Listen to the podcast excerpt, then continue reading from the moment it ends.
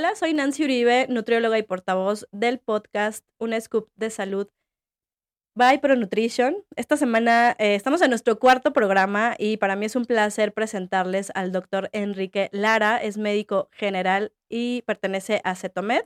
También es, eh, forma parte del equipo de investigación del Instituto Mexicano de Cetosis. Bienvenido, doctor. Hola, Nancy. Muchas gracias por la presentación.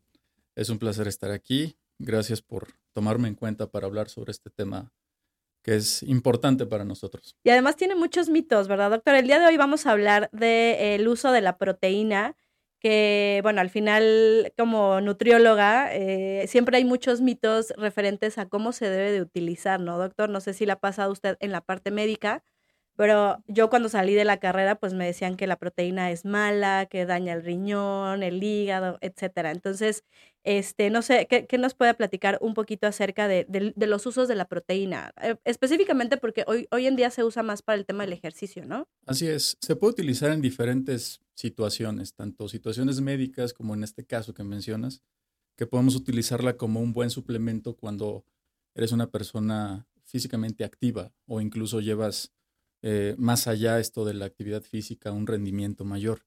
Entonces, tienes razón, hay muchos mitos acerca de su uso. Mucha gente tiene esta, tiene en mente esta pequeña restricción de que puedes dañar el riñón y de que no es tan benéfico su uso.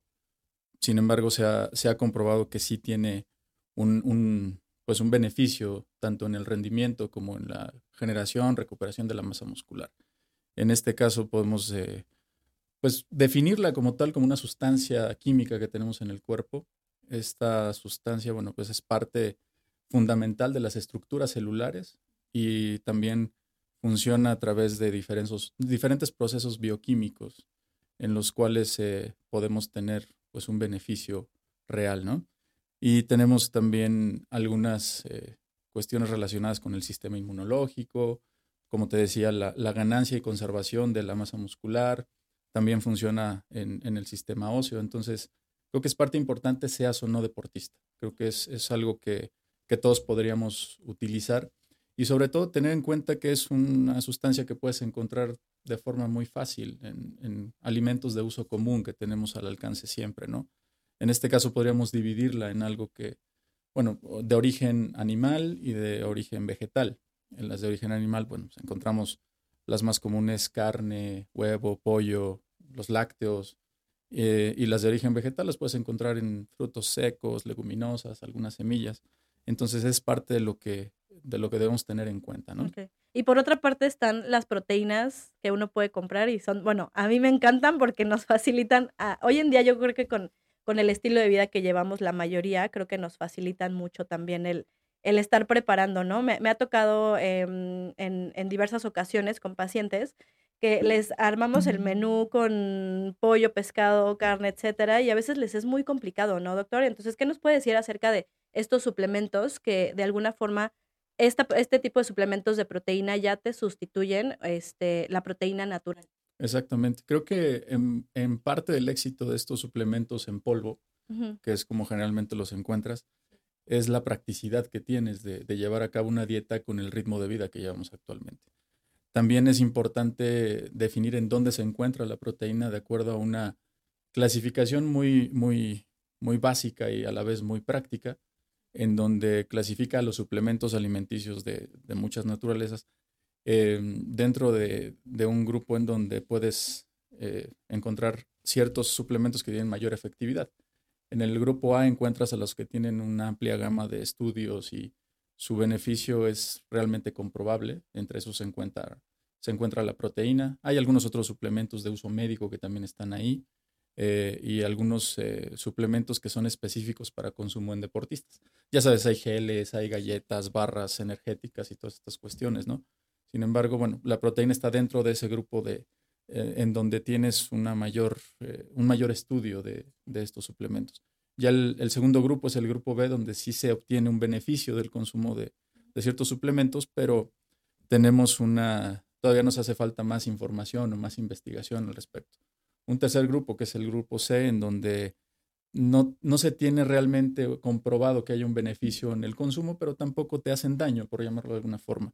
Y el, ya el, cuarto grupo es donde definitivamente no se recomienda que utilices ciertos suplementos, puesto que pueden representar un riesgo mayor para la salud y provocarte alteraciones eh, importantes como arritmias principalmente o complicaciones a futuro, sobre todo con el uso de esteroides anabólicos, algunos estimulantes del sistema nervioso, incluso algunos anorexigénicos, ¿no? Son, son son cosas que debemos tener muy en cuenta respecto y, a esto. Y sobre todo también eh, creo que algo importante que menciona aquí y bueno, que va como a colación es que cuando se consuma algún tipo de suplemento, llámese proteína o algún otro, que eh, más adelante, igual en otra cápsula estaría increíble que nos hablara del tema de los suplementos. Creo que lo más importante es también eh, tener como esta guía de un, de un especialista médico, ¿no? Que nos pueda decir cuánto es el gramaje, por ejemplo, en el caso de la proteína, cuánto recomienda o cuáles serían como los estándares generales para una persona.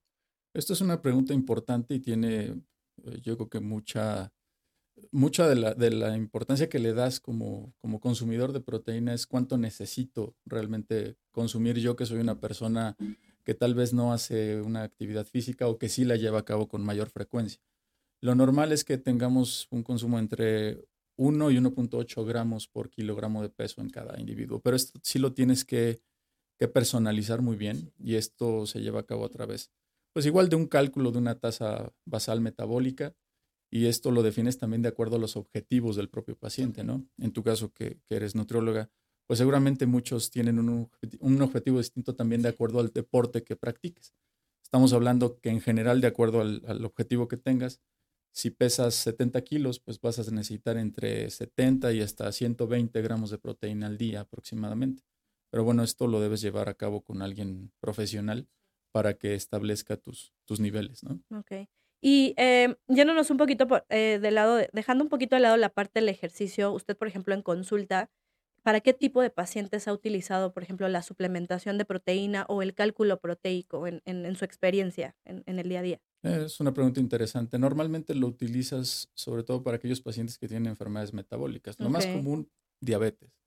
En la diabetes sabemos que hay pérdida de masa muscular cuando el paciente no está bien controlado en, esta, en estas situaciones donde es un consumo extra de proteína, en este caso de suplementos, puede darte una, una buena, digamos, un buen beneficio para el paciente para que conserve esa masa muscular, que al final de cuentas también es un, pues es un, es un órgano metabólico. Casi siempre nos centramos en la cuestión del hígado, del páncreas, pero nos olvidamos mucho del, del, órgano metabólico más grande, que es todo el sistema muscular. Entonces, es, es una muy buena opción en pacientes de, de esta categoría pero también debemos definir qué tipo de proteínas podemos darles, ¿no? Porque a veces hay proteínas hechas para gente que específicamente está buscando una ganancia de masa muscular en un gimnasio y a ellos pues no les puedes dar una proteína tan cargada de carbohidratos o de azúcares, ¿no? Entonces sí tienes que definir a quién se lo puedes dar, a quién no. Tienes que estar atento ahí de algunos aspectos importantes. Lo que decías al principio de la, de la función renal también es algo que debemos tener en cuenta. Sí, porque a mí me ha tocado muchísimo que llega el paciente y ya hizo, no sé, la dieta cetogénica, ¿no? Que es a base de proteína. Y de repente empieza, lo empiezan a bombardear amigos, familia y demás de no, te vas a dañar el riñón y bla, bla, bla. O sea, creo que esta parte eh, ya se ha erradicado bastante, ¿no, doctor? O sea, el uso de la proteína para un paciente que quiere perder peso, para un paciente diabético, para un paciente con alguna otra este, enfermedad, ¿no? O sea, creo que esa parte a mí me encanta porque estamos como dando un giro en el cambio, en el uso de la proteína hoy en día, que no solamente tiene que ser para el ejercicio, ¿no? O sea, el ejercicio nos funciona, pero también para la parte de enfermedades. Sí, así es, e incluso como parte de tu vida normal, ¿no? No importa si estás enfermo de algo o eres un superatleta, creo que la proteína desde siempre ha sido básica, ¿no? Para, para que mantengas un buen equilibrio en, en el cuerpo y en este caso con los pacientes con alguna enfermedad eh, crónica y metabólica, pues es, de mucha utilidad. Y sí, ahora se tiene mucha más información al respecto y creo que eso nos facilita también el hecho de, que el paciente no tenga esta pequeña restricción o este rechazo este a que miedo, ¿no? Sí, claro. Antes era muy común que, sobre todo en ejercicio, te dijeran, oye, estás, ¿qué estás tomando? Y te veían el bote de proteína. Son anabólicos, son sustancias que no deberías consumir. Pero bueno, entre esas también hay algunas que no suelen ser tan seguras pero en el caso de la proteína, bueno, pues si la sabes utilizar, es inocua.